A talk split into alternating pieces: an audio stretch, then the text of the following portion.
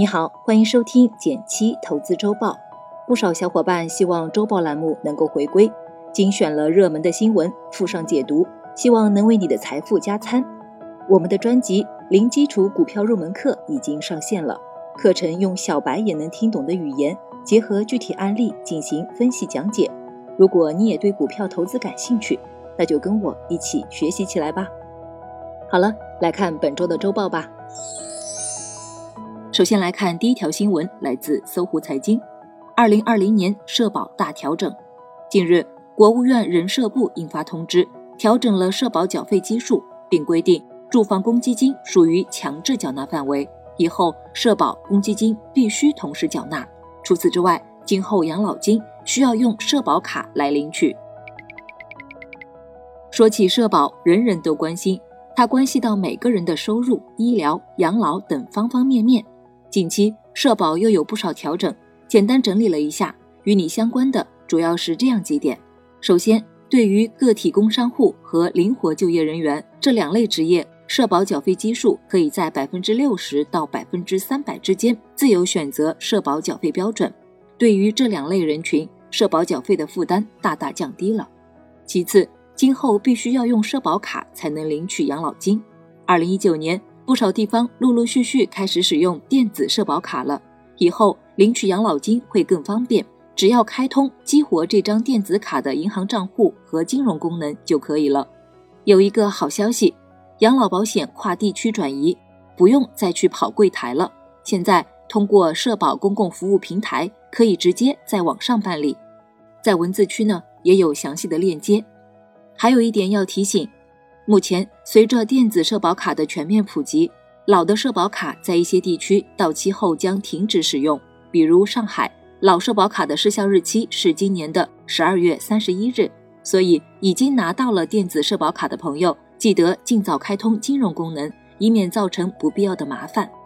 关于社保，你还有什么想了解的话题吗？欢迎留言告诉我。第二条新闻来自《二十一世纪经济报道》。债市再度遭遇剧烈调整。六月二日周二，债市大幅调整，各期限利率全线上行。市场将其解读为受央行创设直达实体新货证工具等因素影响。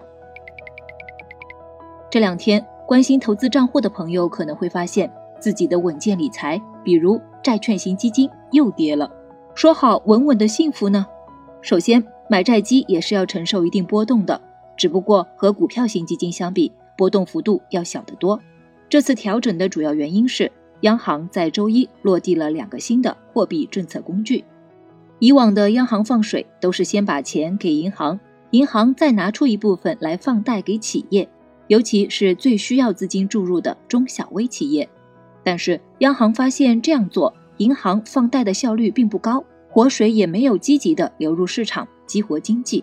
于是想出了个新办法，银行放完贷款后，再找央行拿回相同金额的钱。这就好比以前家长每个月直接给孩子零花钱，现在变成了实报实销，这让孩子有一种感觉，钱不仅没有实实在在到自己手上，可能还会比以前减少了。央妈这一出手，就让市场误读为货币宽松的局面可能会扭转，而如果资金收紧，对债市就不是好消息了。所以债券价格出现了大幅波动，这其实是市场的过度反应。整体来说，目前资金面宽松的趋势并没有发生逆转，本质上央行仍然在发钱，实报实销不等于不给钱，国家还是需要合理充裕的流动性来刺激经济复苏，只是会在投放上更加精准。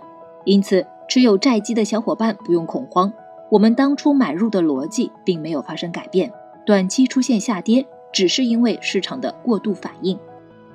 而且从数据来看，最近十年债券基金波动不断，但整体大趋势是稳步向上的。中长期来看，收益仍然值得期待。第三条新闻来自《二十一世纪经济报道》，上市二十年后，网易归来。网易六月二日宣布启动香港公开募股。拟在港交所主板新发行一万七千一百四十八万股普通股，预计发行价不高于每股一百二十六港元。按照这一价格估算，预计可募资两百一十六亿港元，约合人民币一百九十九亿元。你用过的有道字典、幺六三邮箱，还有玩过的阴阳师游戏，这些名字全都出自网易。二零零零年的时候，网易在美国上市，距离现在已经有二十年了，是早期去美国上市的中概股之一。中概股全称中国概念股，指那些主营业务在中国但在海外上市的公司。六月二日，网易在香港招股，拉开今年中概股回归的序幕。打算和网易一起回家的，还有可能会在六月中旬上市的京东。对于港股市场来说，优质中概股的回归会吸引更多境外资金流入，使得港股市场的交易更加活跃。对我们普通投资者来说，如果看好网易、京东这些回归的中概股，不妨可以参与下港股打新。另外要提醒一点，港股打新和 A 股打新的风险完全不同。有一定的破发风险，需要谨慎操作。另外，下周我们也会写一写港股打新，感兴趣的朋友不妨期待一下。如果你有什么想了解的问题，也欢迎留言告诉我。来看一句话新闻，来自财经早餐的消息：目前，浙江、四川、江西等地有序开放了地摊经济、马路经济，人们已经可以随时在熟悉的街头购物。在夜市吃上爱吃的小吃。